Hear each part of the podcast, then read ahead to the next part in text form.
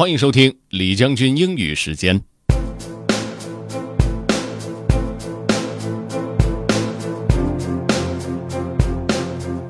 今天的内容是关于 fixed mindset 和 growth mindset 这两种不同思维模式的一篇文章。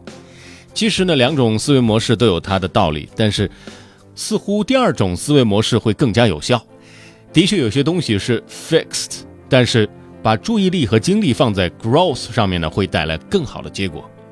OK，let's get started.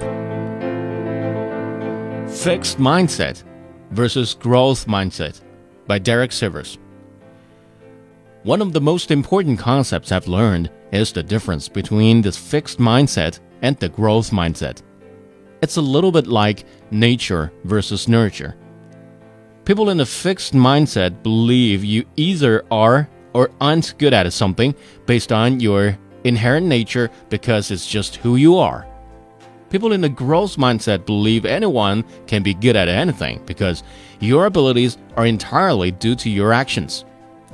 This sounds simple, but it's surprisingly deep. The fixed mindset is the most common and the most harmful, so it's worth understanding and considering how it's affecting you.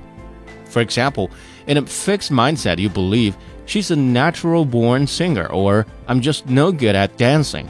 In a growth mindset, you believe anyone can be good at anything. Skill comes only from practice. The fixed mindset believes trouble is devastating. If you believe you're either natural great or will never be great, then when you have any trouble, your mind thinks, see, you'll never be great at this. Give up now. The growth mindset believes trouble is just important feedback in a learning process. Can you see how this subtle difference in mindset can change everything?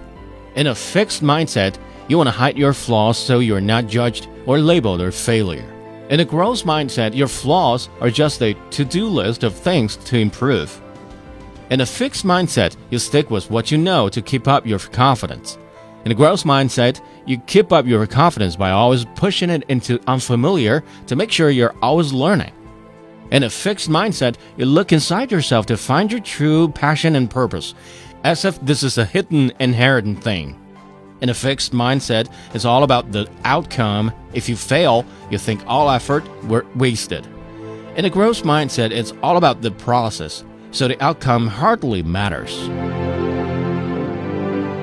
关于思维模式，我们今儿就说到这儿。大家听完之后，觉得有没有道理呢？OK，that's all for today. Thanks for listening. This is General Lee 李将军，明天见。